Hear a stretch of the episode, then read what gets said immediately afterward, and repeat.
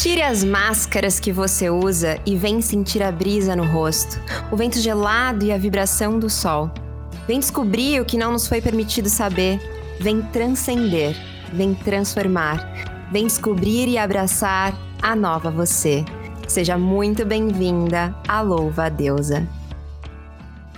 Quando você pensa na sala de espera de uma ginecologista, qual a imagem que vem na sua cabeça? Mulheres diversas? Mulheres grávidas? Em algum momento você pensou que nessa sala de espera teriam homens também? E aqui eu não falo dos homens acompanhando as suas parceiras, mas homens indo à consulta. Por que será que isso não foi a primeira imagem que veio à sua mente? Já refletiu sobre isso? A visibilidade dada ao tema que abordaremos hoje é pequena, por isso mesmo, já marca esse episódio como um daqueles importantes de serem compartilhados. Combinado? Homens trans. Quando nasceram, esses homens foram designados pela sociedade como mulheres, mas eles não se identificam com esse gênero e por isso alguns inclusive buscam ao longo da vida a cirurgia de redesignação sexual. Mas nem todas as histórias são iguais e inclusive nenhuma história é igual a outra.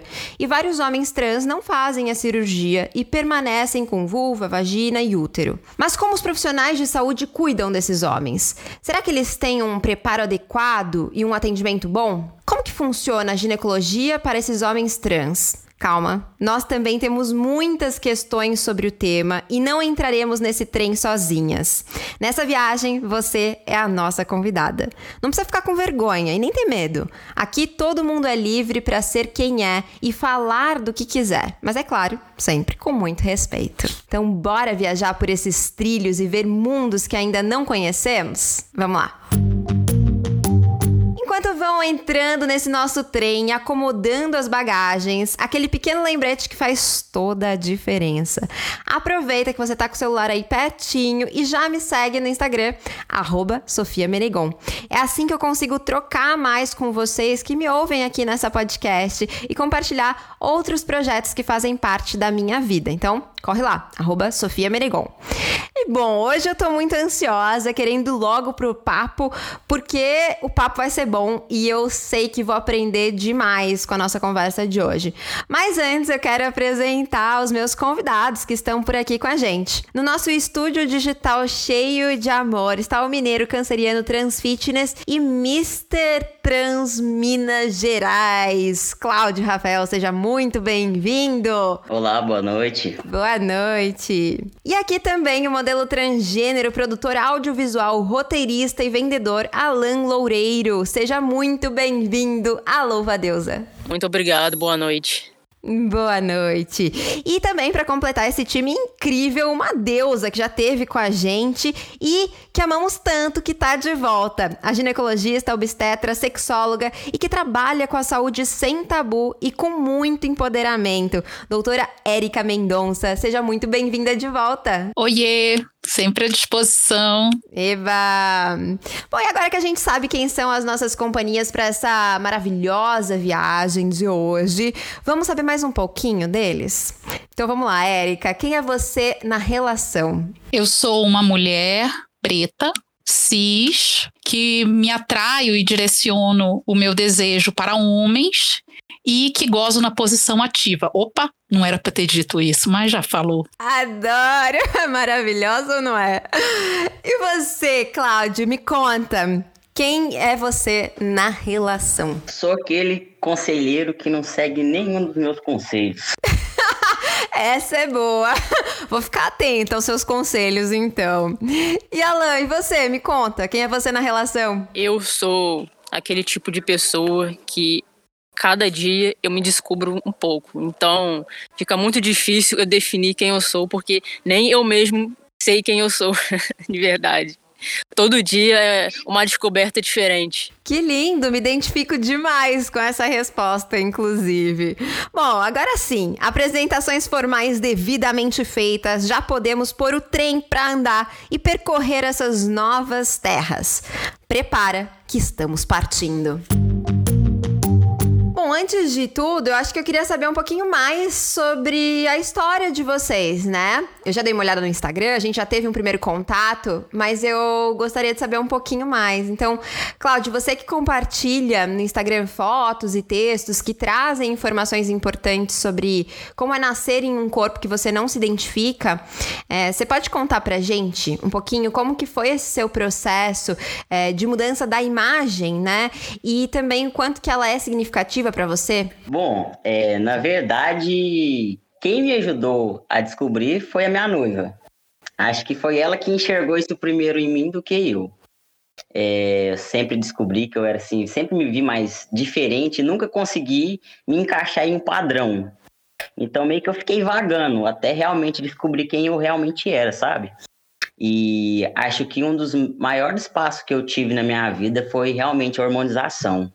Foi com Tipo, tem aquelas vantagens e desvantagens, né? Porque, de certa forma, no início, para mim, foi um pouco difícil em relação ao psicológico, que abala bastante, mexe demais. Mas em questão ao físico, eu tô muito satisfeito. A barba do jeito que eu quero, o corpo, não tem nada a reclamar. Até então, por nunca ter feito nenhum processo cirúrgico, eu sou muito satisfeito com o corpo que eu tenho, sabe? Porque tem muitos trans que sofrem disforia, né? Em relação aos, aos seios ou ao órgão genital. Eu mesmo sou bem de boa em relação a isso. E é tão gostoso ouvir você falar assim, tá transmitindo realmente essa satisfação, essa alegria que você diz que tá sentindo com o seu corpo, assim, é muito me enche também desse brilho nos olhos. E para você, Alan, como que tem sido esse processo? O que, que você gostaria de compartilhar com a gente? Então, para mim foi um pouco difícil porque até então eu não tinha ideia do que era um trans. Eu não fazia ideia. Uma ex-namorada minha que me mandou um texto explicando o que é ser uma pessoa trans. E daí eu fui me identificando. E eu fui estudando, vendo vídeos, fui pesquisando cada vez mais e fui me identificando e realmente eu me encontrei. Eu não faço o uso dos hormônios e para mim é, é muito mais difícil, né? Porque para ter barba, para ter um corpo masculino, então é muita luta porque é treino pesado todo dia, é dieta, é, é muito difícil, é muito mais complicado, porque para ter um, um, corpo masculino sem os hormônios, então tem que tem que correr muito atrás, tem que, tem que lutar bastante. Mas eu não tenho nada a reclamar, pelo contrário, sou muito feliz comigo mesmo, graças a Deus. Ajudo até outras pessoas que não fazem o tratamento com os hormônios, porque até então eu viro inspiração, né? Porque tem muitos meninos trans que não podem fazer o tratamento porque tem algum problema de saúde, né, e tal. E eles acham que eles não podem ter um corpo masculino sem os hormônios, mas sim, pode. E é isso. Estou lutando a cada dia mais para conquistar o meu corpo, os meus objetivos. E é isso aí. ah, eu sou muito grata pela, pelo seu compartilhar. E eu achei muito interessante que, para ambos, foi uma parceira, né? No caso do Cláudio, uma parceira atual. Uh, no caso do Alan, uma ex-parceira, né? Que identificaram, né, ou enfim, trouxeram essa possibilidade, assim, né? Eu imagino que talvez as, os laços, né, traz muito do que a gente pergunta no início, né, quem é você na relação, né? As relações, elas também acabam compondo muito de quem nós somos, né? Ao longo da vida, a gente vai também se descobre através do olhar do outro, e eu acho isso muito bonito de observar. É, mas, Érica, agora já Adentrando no nosso foco de hoje, você que é ginecologista, obstetra, sexóloga, você atende homens trans? Sim, homens e mulheres trans. Ah, ótimo. Essa, essa vai ser uma pergunta também que eu iria fazer, né? Se você também fazia atendimento de mulheres trans. E você acha que, assim, você passou por alguma especialização para fazer esse atendimento? Ou você buscou as informações por conta própria? Você acha que existem pessoas que estão preparadas na ginecologia para fazer o atendimento de homens trans, que é o nosso foco de hoje? Sofia, entre as principais lacunas da nossa formação na saúde, uma delas é a questão sexual, de uma forma em geral. Muitos profissionais da saúde não estão prontos para escutar a respeito nem das vivências, nem dos processos que formam aquilo que eu entendo como identidade, como aquilo que me constitui. Então, nada do processo ele está normalmente apresentado na academia. Tudo tem que ser buscado. Só que precisa ser buscado é, é amplamente não só para entender o processo, mas como o acolhimento, a identificação de fatores que geram é, a incongruência, o desconforto, a tristeza em relação aos sintomas, os riscos que as pessoas têm de, por, por esse estresse de minoria, é, se expor a fatores de agravos à saúde, a adições, é, suicídio. Isso é muito importante. Mas esse preparo, ele é carente. Nós precisamos re realmente nos formar para poder assistir essas pessoas, essa população. E como que você é, adentrou esse conhecimento? Porque eu imagino que, como você trouxe, não, não é algo que se aprende na academia, né? A academia carece dessas informações. Como que foi o ponto de virada, assim? Qual que foi o despertar? Ah, o despertar foi a partir da ginecologia endócrina em que alguns casos aparecem. E existem, é, existem cursos que, dentro da USP, inclusive, que formam pessoas para lidar com o processo transexualizador. Fiz depois especialização em sexualidade, é, hoje eu me oriento pela psicanálise, então eu utilizo várias, vários dispositivos técnicos para poder melhorar minha escuta. Isso é a, é a, parte mais importante de todas, sempre, né? Para qualquer área. É, na verdade, é, começa começa muito pelo acolhimento. Ah, o ser trans ah, não é não é uma questão de patologia, é uma questão de diversidade. A gente precisa despatologizar as identidades trans e precisamos entender a partir do princípio: existe um sexo ao nascer.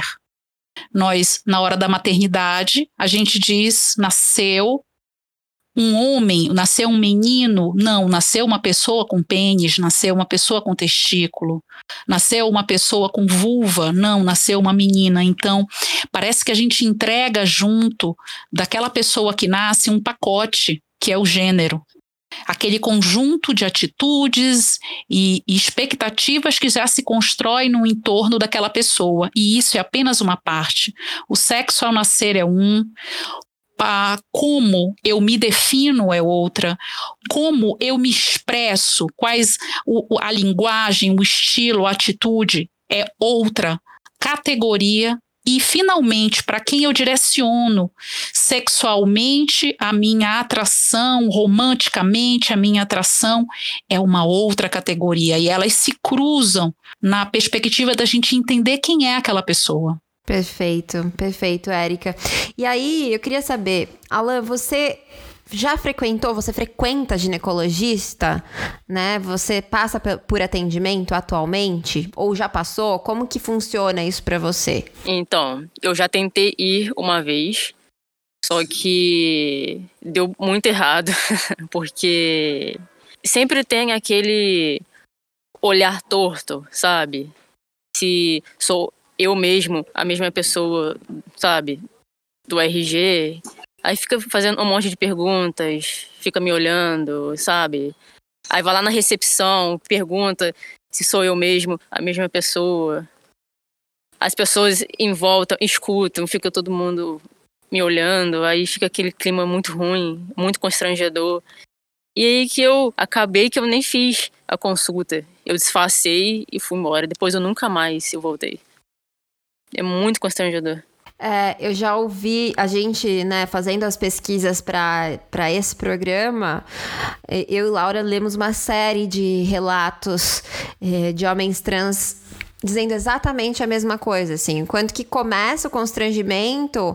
Já na recepção né? Você não precisa nem entrar no consultório médico. Então, você já chega é, passando por um constrangimento. Então, eu vi até alguns relatos uh, de homens que falavam que marcavam em horários que geralmente não tinha muita gente, né? Ou que sabia que ia estar mais vazio, justamente para não ter que passar. E eles não respeitam o nome social.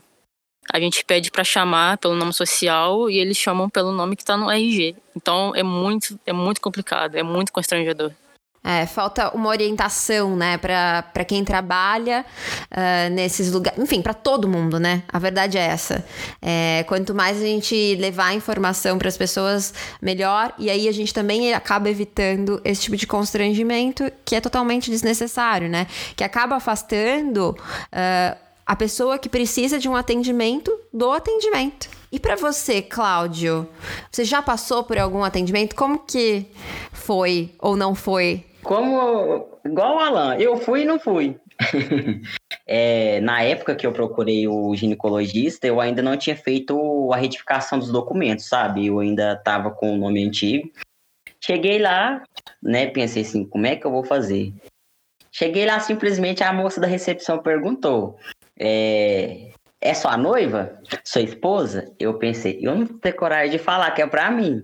Como disse, falei, é pra, mim, é pra minha noiva, é pra minha noiva. Aí foi, é, ela falou, né? Marcou direitinho. E o que que acontece? Tinha duas opções de estar tá, do ginecologista na, na época. O que eles marcaram pra mim, né? Na questão que estava achando que era pra minha noiva, era um um senhor mais de idade. E ele já, a fama dele já é de ser grosseiro com as mulheres. Eu pensei, se eu entrar lá dentro, vai cair na paulada com todo mundo lá. Então, marquei, fingi que ela ia, voltei e não voltei mais. Ficou por isso, porque eu pensei, se a fama dele já é ser grosseiro com as pacientes, né, com as mulheres, pensa eu entrando lá, falando que queria uma, como diz, ser consultado, né? Então, não ia dar bom. Então eu pensei, melhor eu deixar isso de lado. E precisar, eu tô precisando, até porque já tem três anos que eu faço tratamento hormonal. Querendo ou não, o hormônio mexe bastante com a saúde, né? É, eu sei que tô precisando mesmo. Doutora, tá dando uma bronca aqui nos gestos já.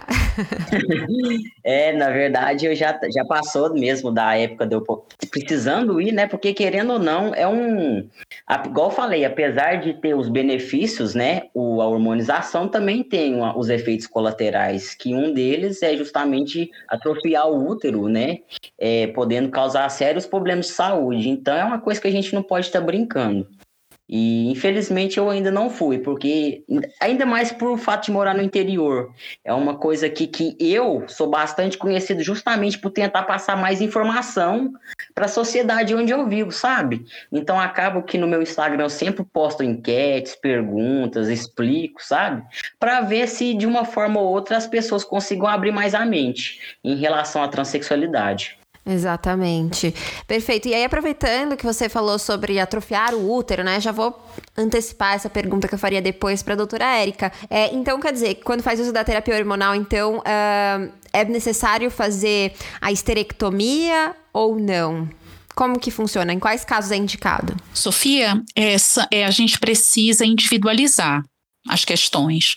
É, tudo depende da, da, do momento, do ponto em que se inicia a transição. Algumas pessoas, hoje, é, a transição ela começa mais cedo, ela pode começar mais cedo. Ela passou de 21 para 18 anos na, na disponibilidade da, da cirurgia de redesignação. E pode começar é, na infância o acompanhamento. Então, não, não, nem sempre é necessário uma cirurgia de redesignação. Algumas vezes é necessária apenas uma cirurgia de afirmação, pois a criança ela entra na puberdade e na puberdade já é feito o bloqueio do, dos hormônios que são próprios do sexo ao nascimento.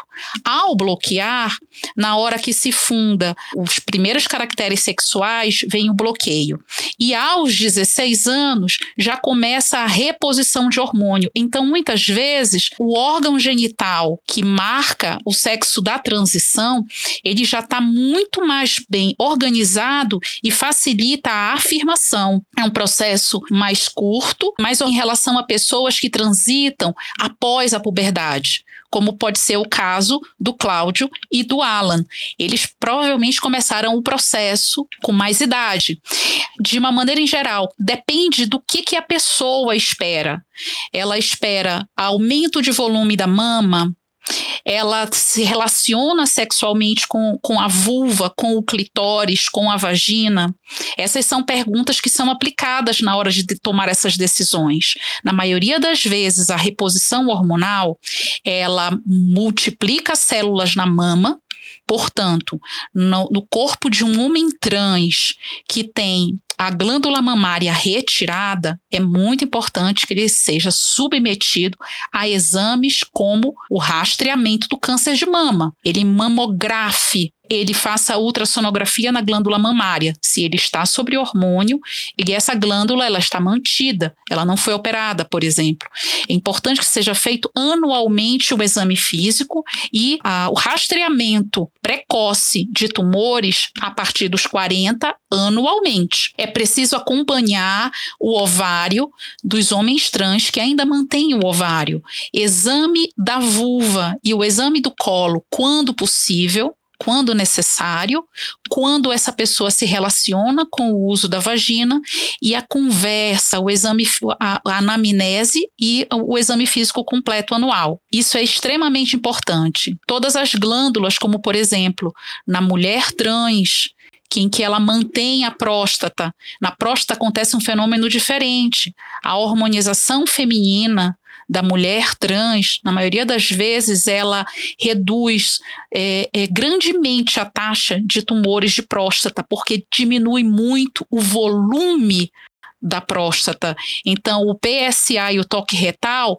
passam a ser desnecessários a serem pedidos de rotina. Então, no caso do homem trans que recebe a hormonização masculina, na maioria das vezes atrofia, mas o, o, útero, mas é preciso estudar com a ajuda de um ultrassom o recheio, o interior do útero e os ovários.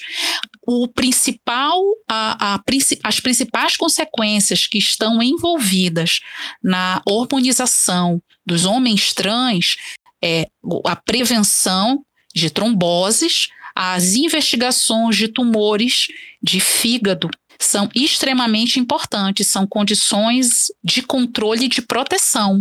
Tumores de fígado, tumores da glândula mamária. Perfeito, nossa, muitas informações importantes que eu não fazia ideia, inclusive, e tô aqui descobrindo tudo isso também. E é muito.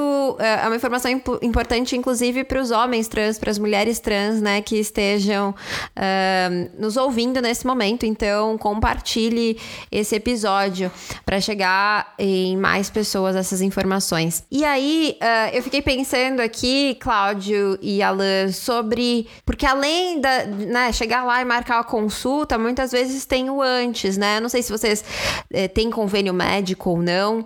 É, como que funciona esse. Vocês têm convênio médico? Vocês fazem o tratamento? Ou se vocês precisam de um médico, vocês passam por convênio ou vão pelo SUS? Eu, na verdade, a questão do, do meu médico endocrinologista, eu pago particular. É, eu pago a consulta. E os exames que ele pede, eu já consigo a maioria pelo SUS. Então, desde que eu comecei, iniciei a minha hormonização, eu tenho acompanhamento médico. Eu não, nunca fiz por conta própria. Então, em questão a relação ao fígado, essas coisas assim, eu tenho meus exames rotineiros sempre. E graças a Deus, até hoje, não deu, interferiu nenhum problema. É, aproveitando aqui o momento, eu estava observando a doutora falar a respeito de uma coisa sobre Até então, o útero também. Em relação a homens trans que ainda são virgens, como é que funciona a questão de, tá, por exemplo, fazer prevenção ou ginecologista? Porque até então, como se diz, gra graças a Deus não vou morrer puro, como se diz o povo brasileiro. acho, acho muito, muito, muito interessante a sua colocação, Cláudio. Até porque é, quando a gente pensa na, na, no virgem, muitas vezes a gente se refere à virgem porque não teve uma penetração. Penetração, penetração em que o pênis está rolado. E na verdade, isso não é não, não é o critério para definir a experiência sexual. Né? A nossa experiência sexual, por exemplo, no contato com a vulva, com a boca e o genital, a mão e o genital, ou os genitais entre si, a gente pode recepcionar vírus, protozoários, bactérias e a gente pode adquirir doenças.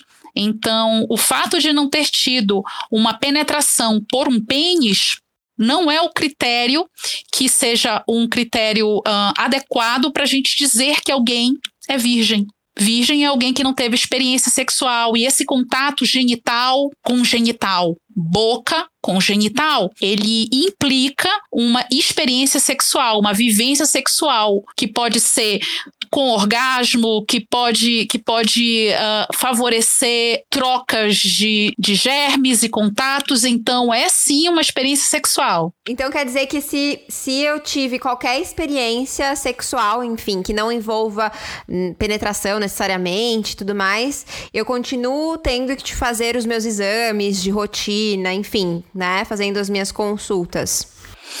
É, eu, eu defendo isso, isso é um, um, um sinal de alerta, é um alerta super importante. A relação sexual com penetração com pênis na vagina não marca a importância, é, não, não é o ponto de partida para o estudo do colo e da vulva. Pessoas que têm vivência sexual precisam ter a vulva, a vagina e o colo examinados. Pessoas que os têm precisam tê-los examinados, mas na medida de que é possível acessar a vagina enquanto canal, porque a vagina é um canal de parto e ela é um canal de acesso para o colo do útero. Então, a partir da maneira como a pessoa se relaciona com a sua vagina, muitas vezes é possível fazer exame físico.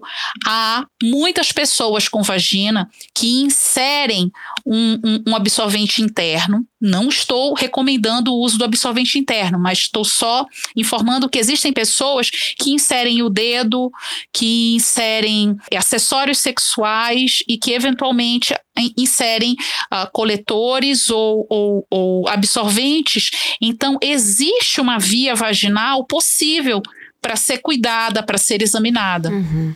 Certo.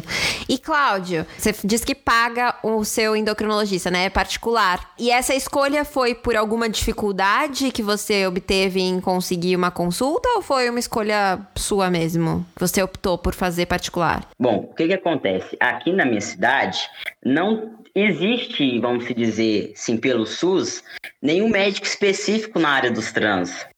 Então, para você ter noção, eu tô só para você ter noção, eu tô na fila de pro psiquiatra desde 2017. Porque eles falam que a gente precisa de passar pelo processo né, com psicólogo, com psiquiatra, para a gente estar tá podendo entrar na fila para fazer o tratamento hormonal. Então, se já tem três anos que eu estou na fila para psiquiatra, pensa até quando eu poderia começar a minha hormonização.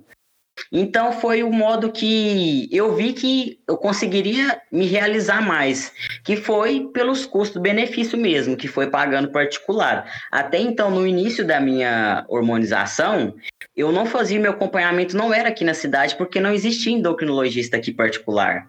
Eu fazia na, na capital, que era em BH, em Belo Horizonte. Então, assim que eu fiquei sabendo que estava tendo já um endocrinologista aqui, que acompanhava né, pessoas trans, foi aí que eu comecei a fazer particular aqui na minha cidade. Entendi. Eu acho que independente da, né, se é de convênio, daqui a pouco a gente vai falar sobre um caso, a gente também estudou para trazer para esse podcast um caso em que convênio, mais de um caso, né, são vários, em que convênio também nega atendimento uh, a homens e mulheres trans. Então, eu acho que a falta de informação é generalizada. E, mas eu, eu, enquanto você falava, eu vi que o Alan concordou com a cabeça. É, me conta. Esse foi um dos motivos que eu não consegui fazer ainda. Sabe? E eu não quis tentar fazer por conta própria, porque tem muitos riscos.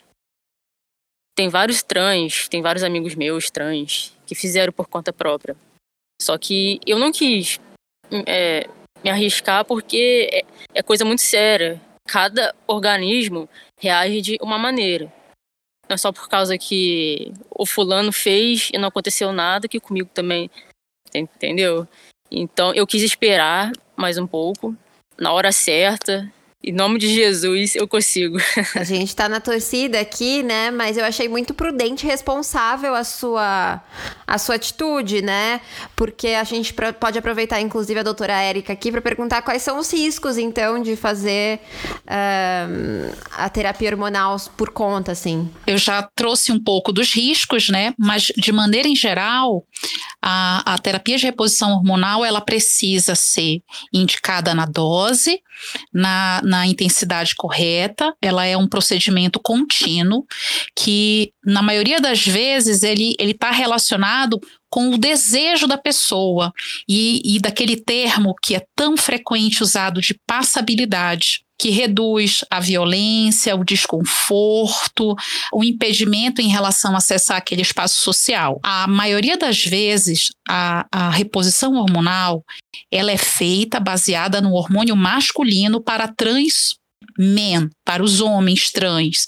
Eles recebem um derivado de testosterona para uso contínuo, acompanhando mama, útero ou ovários, caso tenha, fígado, risco de trombose e outros tumores, caso tenha principalmente a glândula mamária. Se a glândula mamária está presente, porque existem pessoas que fazem a, a, a retirada, fazem a mastectomia, adaptam a glândula a uma nova realidade, então reduz a ocorrência de tumores de mama. Tá certo. Então são todos aqueles riscos que você tinha dito, é, principalmente porque não há um acompanhamento, então é, eu imagino que isso tudo ganha um cenário ainda mais perigoso, né? Reduzindo também, Sofia, essa desassistência, essa falta de olhar.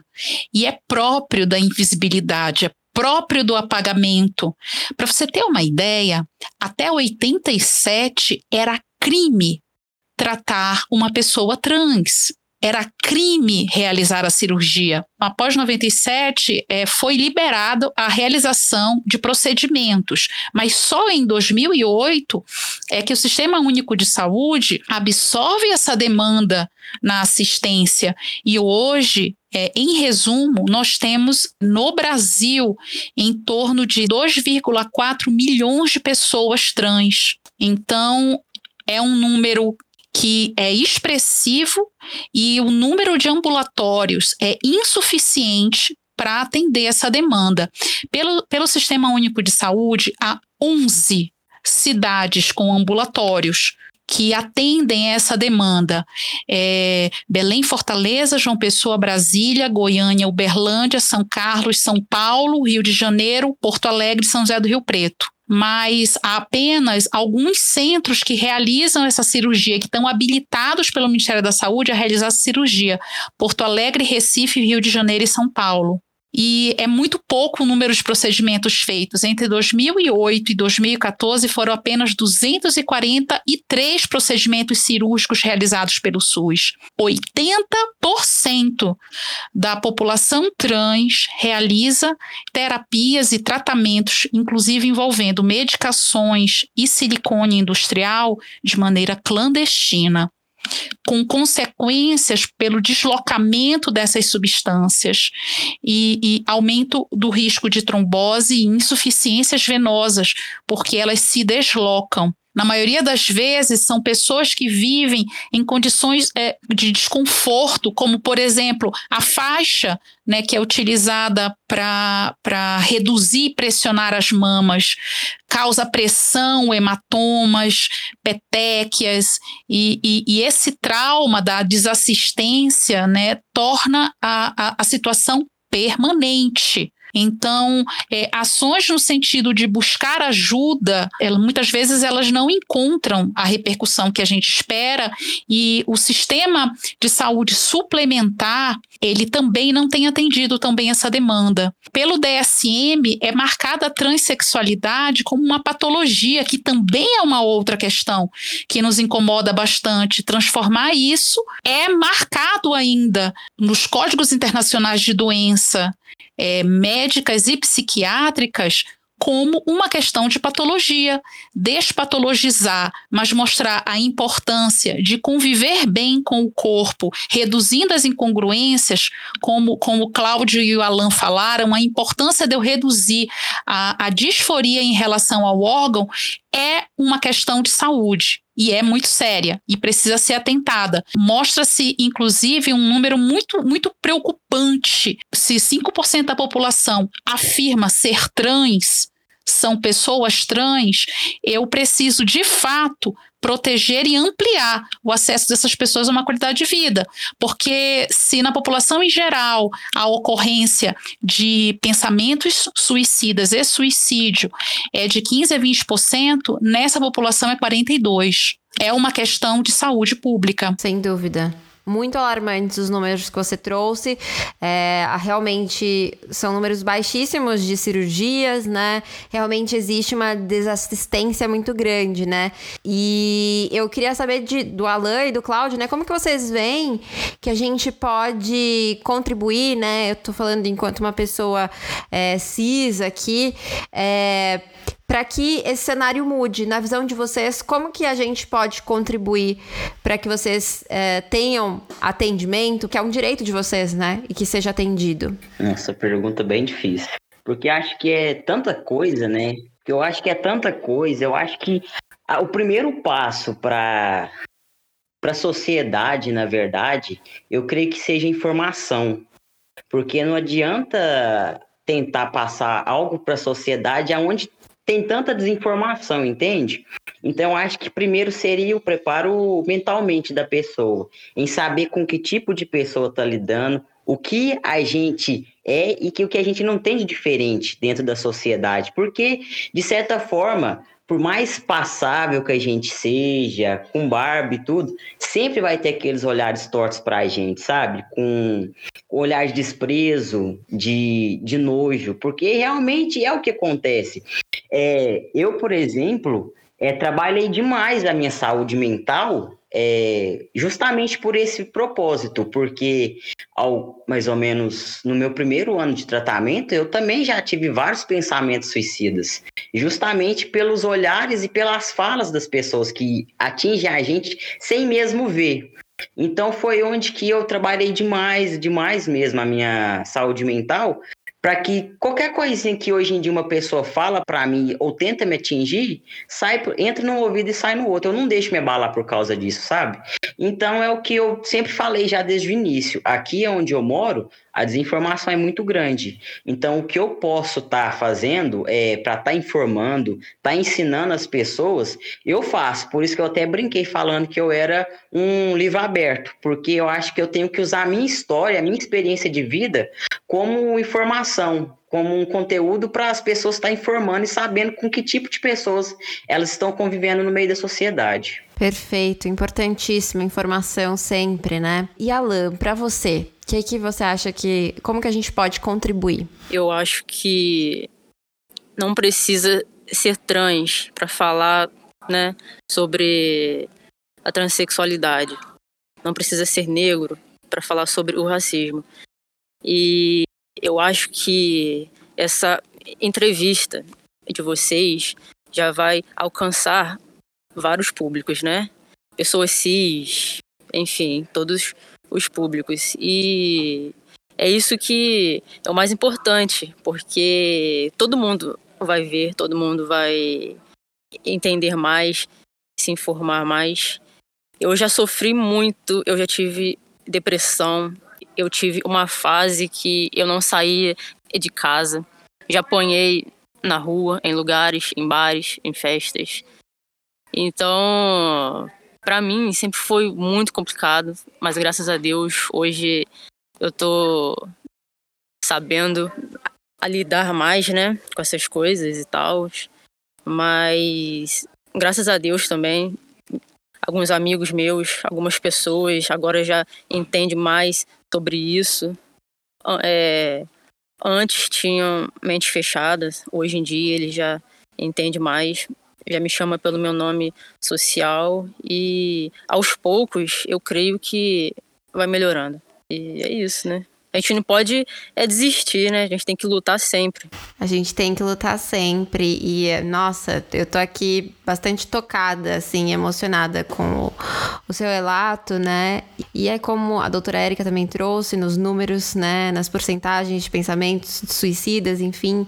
E tantos outros números alarmantes, né? A expectativa de vida das pessoas trans, né? Que é muito menor do que de uma pessoa cis.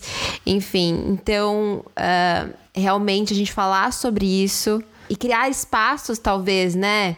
Acolhedores. E é sobre isso também o atendimento. É sobre criar espaços que sejam uh, acolhedores para que uh, vocês sintam também uh, confortáveis né, nos mais diversos ambientes. Não só também em consultórios ginecológicos, mas nos mais diversos eh, tipos de atendimento, né? Que não é o único tipo de atendimento que vocês precisam, não é o ginecológico, né? E, Erika, e para você? O é, que, que você é, vislumbra aí como Uh, o movimento para a gente conseguir juntos criar esse universo aí mais acolhedor e que é, permita que as pessoas, não só acolhedor, né, mas que dê a, a, aos homens trans e às mulheres trans, as pessoas trans de uma forma geral, o direito ao atendimento, né, é, e, e o direito ao atendimento que os respeite. É, como praticante da ginecologia, eu ofereço o meu trabalho a todas as pessoas que têm mama, útero, ovários, clitóris, pessoas que precisam de atendimento, de rastrear questões e de performar sexualmente uma vivência mais saudável.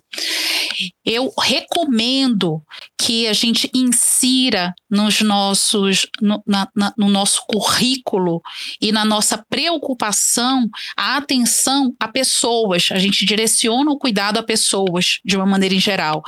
É, igualmente as pessoas iguais e desigualmente as pessoas desiguais, segundo o grau de cada desigualdade. É, isso é um princípio, inclusive constitucional, que a gente pode praticar no nosso dia a dia.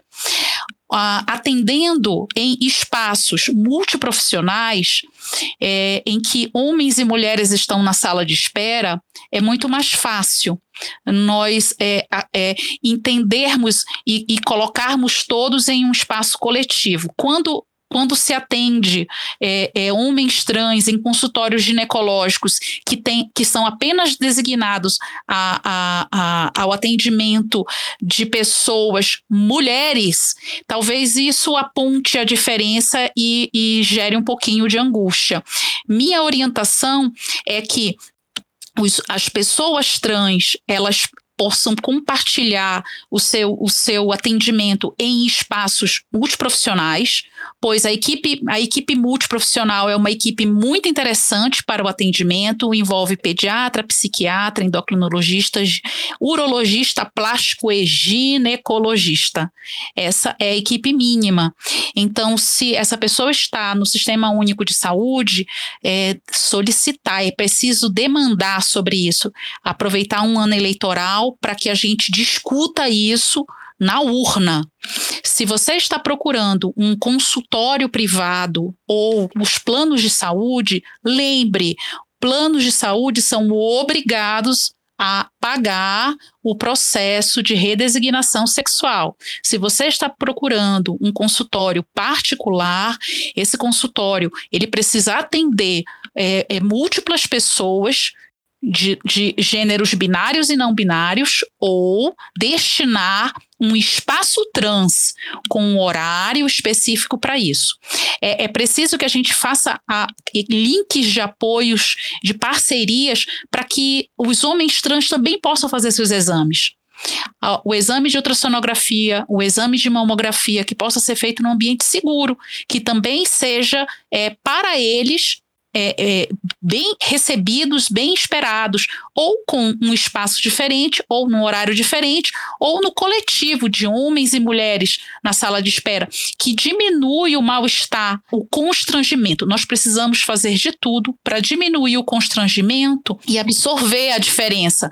Nós estamos, essa é a principal, é a principal ordem, absorver a diferença. E como praticante da obstetrícia, é, o meu desejo é encontrar cada vez mais homens que procurem atendimento obstétrico, tanto nos consultórios como nas maternidades, para que eles possam ter esse espaço de acolhimento, porque eles podem gerar, principalmente homens que ainda não completaram o processo de hormonização, que têm ovários funcionantes, que fazem o ciclo ovulatório e menstrual e que possa, e que tenham relação sexual com ejaculação no colo do útero. São pessoas que podem engravidar e eles possam ter esse lugar de respeito para que possa gerar, amamentar, ser orientado sobre as técnicas de amamentação, ser orientado sobre o pré-natal, sobre os seus cuidados,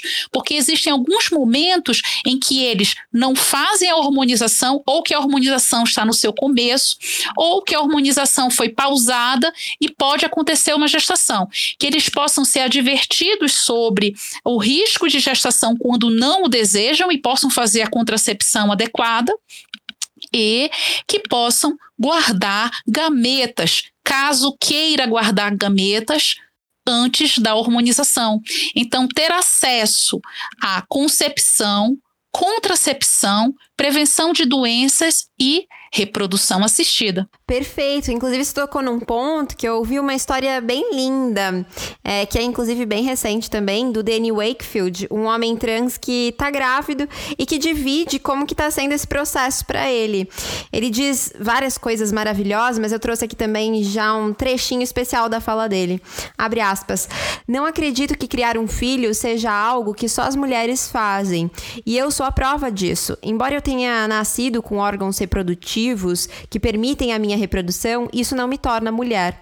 Agora que estou em um lugar de amor próprio, posso criar meu filho para que ele também possa ver e sentir a importância de amar a si mesmo. Muito bonito isso, né? Então, deusas, deuses, deuses do meu Brasil, eu que aqui teria mil questões ainda, né? Eu acho que a gente pode marcar parte 2, 3.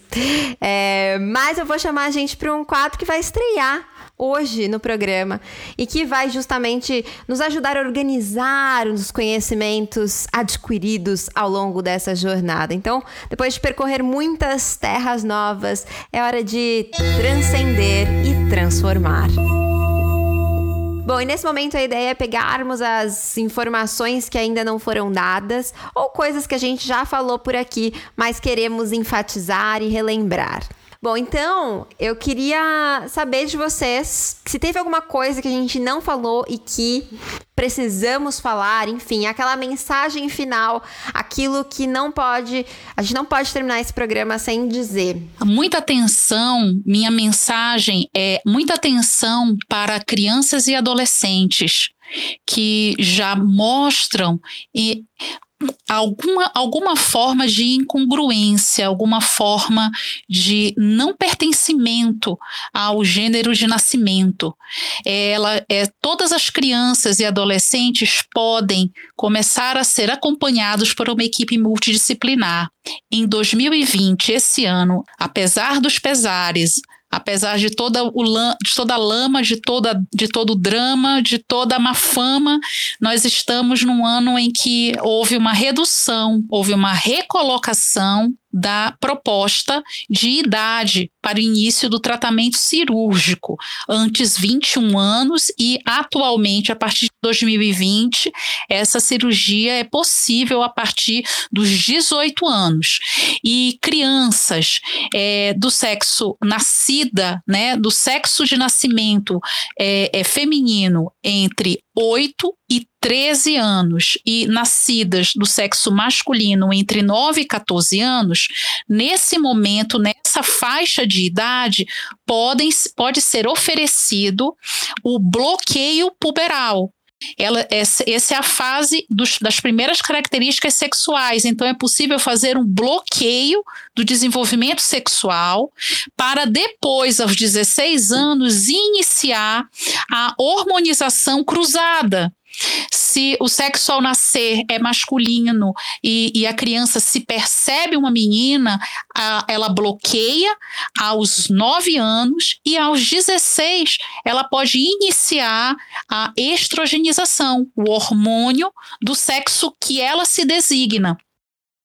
Então, isso é um alerta que está baseado nas, nas escalas médicas de classificação de desenvolvimento sexual e pode ser uma oportunidade única para reduzir a, a invisibilidade, a, o preconceito, as doenças psiquiátricas que se desenvolvem por conta da invisibilidade, do apagamento. Então, quanto mais cedo a gente puder proporcionar escuta e acompanhamento dessas crianças e adolescentes, a gente pode estar minimizando o preconceito e a exclusão. Perfeita. Eu até assisti um vídeo muito bonito do Põe na Roda com uma mãe e um pai de crianças trans e ela falava algo bem bonito sobre a essência. Então, quando eu percebi que a essência é, da minha filha era, né, essa, ela me contou que ela era menina, então eu entendi que a gente deveria,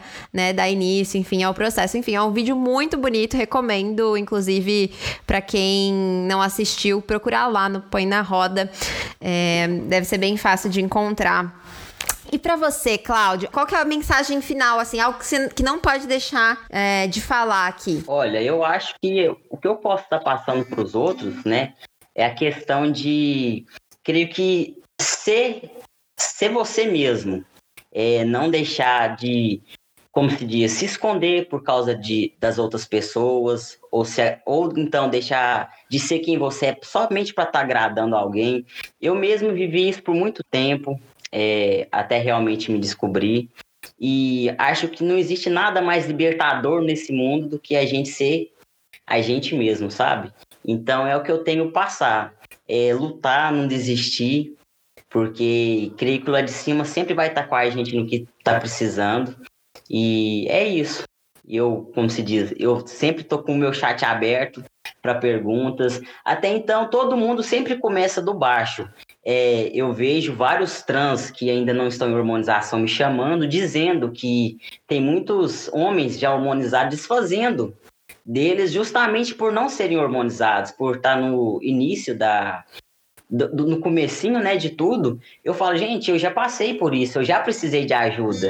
Eu já precisei de alguém para estar tá me descobrindo, tá sabendo realmente quem eu era. Por que, que eu vou desfazer de outra pessoa? Da mesma forma que eu fui ajudado, eu também quero ajudar alguém, sabe? E creio que, da mesma forma que eu tenho pessoas que eu possa estar tá me inspirando, eu também quero ser inspiração para outras pessoas, sabe? Então é o que eu tenho para falar. Ser você mesmo e seguir firme e forte. Muito bacana, incrível, incrível, Cláudio. E você, Alan, qual que é a sua mensagem final? Para finalizar, eu tenho um recadinho para os meninos e as meninas trans que não são hormonizados. Eu sei que a ansiedade bate, eu sei que vocês querem começar logo o tratamento. Como eu, eu resolvi esperar. Hormônio é coisa séria. Hormônio mexe com o teu corpo, mexe com a tua mente também. Pode causar vários problemas sérios de saúde. Um recadinho que eu dou para vocês é que esperem. Uma hora vai dar certo, a tua hora vai chegar. Não se precipitem. Não é porque um amigo seu, um colega, um conhecido fez por conta própria e deu tudo certo, que com vocês também vão dar tudo certo. Cada corpo, cada organismo reagem de uma maneira. Então, por favor, esperem que vai dar tudo certo. A gente tem que cuidar primeiro é da nossa saúde, da nossa mente, depois sim, entendeu? E é isso aí, gente. Estou muito feliz por ter participado, muito obrigado. Me desculpe pelo nervosismo. Eu nunca falei tão abertamente sobre gêneros, transexualidade, sobre essas coisas. E muito obrigado pelo convite. Estou, fiquei muito feliz por ter participado. Um abraço e um beijo para todos vocês. Fiquem com Deus. Alain, muito obrigada por ter participado, por ter trocado, dividido tantas experiências da sua vivência com a gente. Ah, que delícia! Eu já visto o nosso destino final, mas a minha vontade mesmo é desacelerar esse trem para que essa viagem dure mais. Eu imaginei que esse episódio seria uma aula para mim, mas eu acho que foi muito mais que isso. Foi uma oportunidade de imergir em um universo ao lado de pessoas generosas e cheias de saberes. Eu sou grata, louva a deusa, que é esse espaço que traz aconchego para que todas as nossas trocas aconteçam de forma tão genuína. E agora, finalizando nosso lindo caminhar de hoje, temos aquele momento que amamos, cheio de prazer e toques quentes. O nosso momento orgástico. Bom, então chegou a hora das nossas indicações orgásticas. Eu vou começar pela doutora Érica. Érica, qual que é aquela arroba que tá fazendo os seus olhos revirarem? Ai, eu tenho uma coleção de arrobas apaixonadas.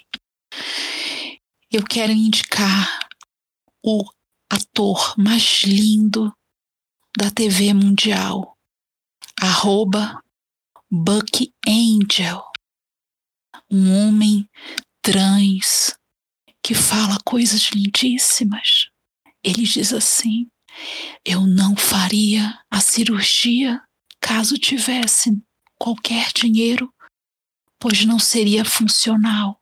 Eu amo a minha vagina, ela não tem nada, ela não faz nada menos homem que ninguém.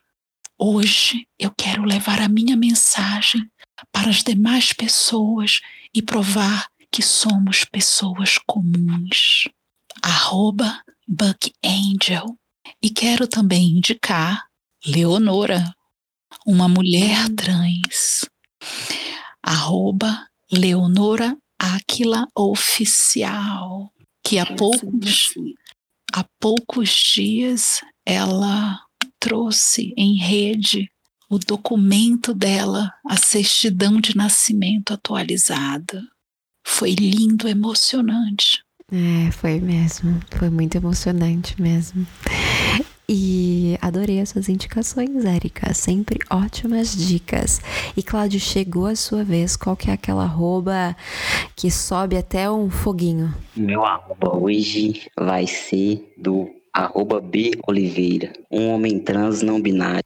Arrasou! Nós falamos sobre não binariedade também, inclusive temos um episódio sobre isso.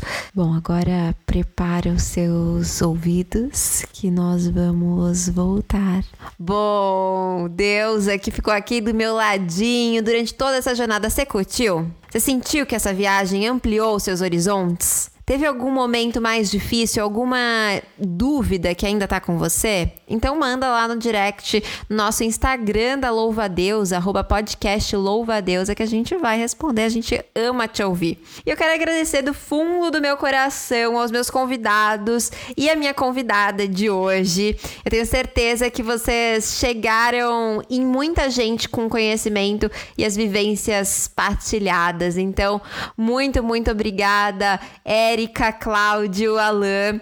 E, inclusive, queria abrir espaço aqui para que vocês deixem os contatos de vocês, enfim, arrobas, como que as pessoas podem encontrá-los nas redes. O meu pode me procurar pelo Instagram, que é o arroba claudiorafael.2306. Só chamar lá que estou disponível a qualquer momento para estar tá ajudando e passando informação. Arrasou, muito, muito obrigada. E já está convidado aí para diversos outros episódios. Eu vou te chamar. Pode chamar. Érica, e você? Eu tenho uma, uma arroba no Instagram, arroba doutora Érica com K, Mendonça, sem o cedilha, Mendonca.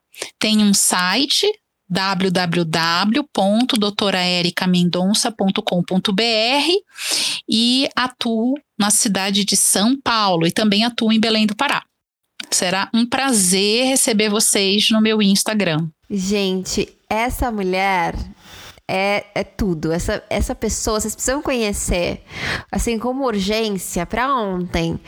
Porque desde o primeiro instante que eu troquei uma palavra com ela, me apaixonei. Até hoje tô aqui, é, assim, encantada com esse ser humano, com essa profissional, com essa criadora de conteúdo, com essa escritora, porque ela escreve muito bem, ela fala muito bem. Gente, sério, por favor, não vão perder tempo.